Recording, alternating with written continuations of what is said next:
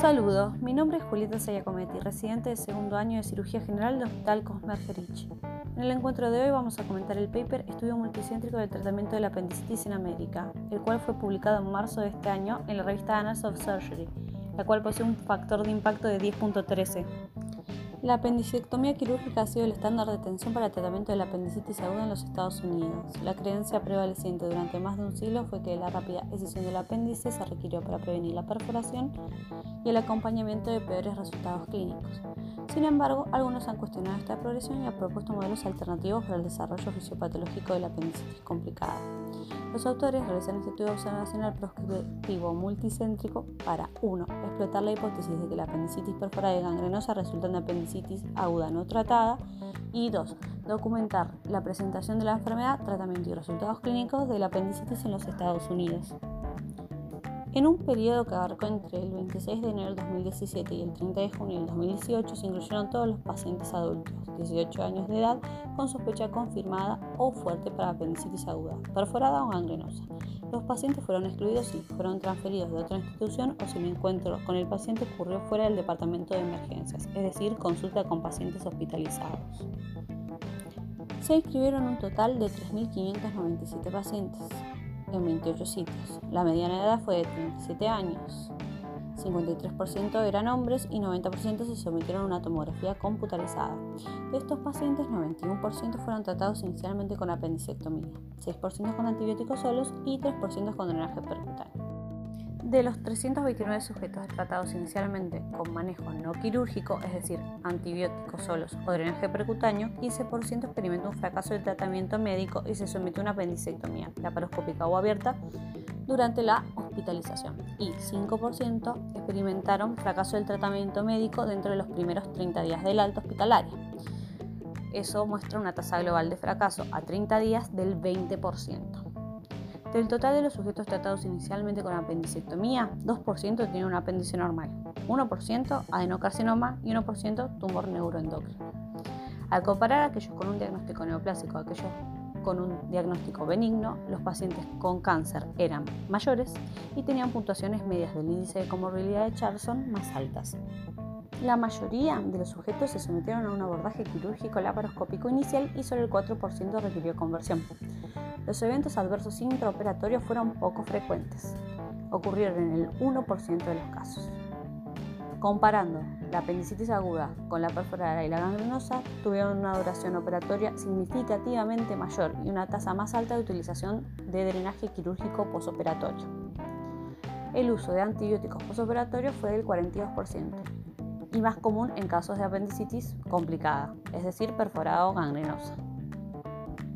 Las complicaciones infecciosas, complicaciones del claviendino, ingreso a unidad de cuidados intensivos e intervenciones secundarias fueron significativamente más comunes para los APEX perforados gangrenosos en comparación con las apendicitis agudas. La mortalidad fue extremadamente infrecuente en la hospitalización inicial y dentro de los 30 días después del alta para cualquier tipo de apendicitis.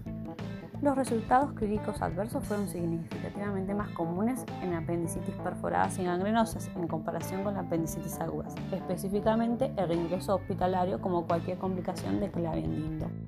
Este es uno de los primeros estudios observacionales prospectivos multicéntricos de gran tamaño que documenta detalles altamente granulares sobre la práctica estadounidense moderna y los resultados de la apendicitis. Los hallazgos pertenecen a las diferencias observadas en el transcurso del tiempo de presentación y la demografía de los pacientes que se presentan con apendicitis aguda, perforada y gangrenosa. Muchos creen que la apendicitis complicada representa la historia natural de enfermedades simples no tratadas. Por el contrario, los datos de este estudio muestran que el número de casos de apendicitis complicada permanece relativamente estable con el tiempo. Este paper demuestra que la apendicitis complicada puede ocurrir muy temprano, después de una duración muy corta de los síntomas, y en cambio las apendicitis simples pueden persistir durante una larga duración de los síntomas no tratados. La apendicitis aguda y complicada, perforada y gangrenosa, afecta a diferentes poblaciones.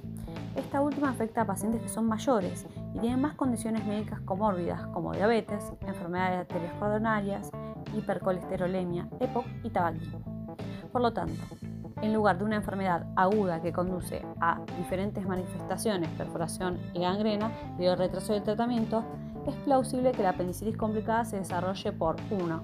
El efecto de una comorbilidad que puede modular el proceso de enfermedad o la respuesta del individuo a esta o, en segundo lugar, a través de un mecanismo fisiopatológico completamente diferente. Ejemplo, aunque el paciente no fumador, joven y sano puede desarrollar una apendicitis simple por oclusión luminal abrupta, tal vez el paciente mayor con diabetes y vasculopatía desarrolla una progresiva isquemia transmural microvascular independientemente de la oclusión luminal, conduciendo a una gangrena, perforación y absceso. Este camino alternativo podría explicar los síntomas atípicos y el curso de tiempo ampliado de síntomas observados en los pacientes mayores con apendicitis complicada. Tomando juntas, las observaciones de este estudio sugieren que el tratamiento de la apendicitis aguda como emergencia quirúrgica no reduce la aparición de complicaciones. Mucho se ha escrito sobre el retraso de la presentación y a retraso en el tratamiento de la apendicitis. Y algunos argumentan que seguro retrasar la apendicectomía hasta 48 horas y otros argumentan que los retrasos en la apendicectomía aumentan el riesgo de perforación. Otro estudio informa que no hay diferencia en el tiempo medio desde la presentación a urgencias hasta la apendicectomía para aquellos con apendicitis perforada versus eh, no perforada. En este estudio los resultados concuerdan y agregan más evidencia de que la perforación puede no ser tan prevenible mediante la apendicectomía urgente como se pensaba anteriormente. La mayoría de los sujetos se sometieron a una tomografía computarizada preoperatoria y solo el 1% a una apendicectomía sin estudios de imagen preoperatorios. La tasa de apendicectomía negativa fue solo del 2%, mucho más baja que las tasas históricas realmente reportadas en la era anterior a la tomografía. Los datos sugieren que la tomografía es muy específica para distinguir un apéndice no inflamado de un apéndice inflamado. También se observó una amplia variación en la práctica del uso de drenajes quirúrgicos después de la apendicectomía casi el 30% de los casos de apendicitis perforada y el uso de antibióticos posoperatorios. Este estudio concluye que el retraso hospitalario hasta la apendicectomía no es un factor de riesgo para la apendicitis complicada. En los Estados Unidos, la mayoría de los pacientes presentan con clínica de apendicitis y se les realiza tomografía y si se confirma el diagnóstico, se someten a apendicectomía laparoscópica y permanecen internados un día. Por otro lado, a los 30 días, uno de cada cinco pacientes seleccionados para el tratamiento no quirúrgico experimenta un fracaso de la terapia con antibióticos. Saludos y muchísimas gracias por escuchar.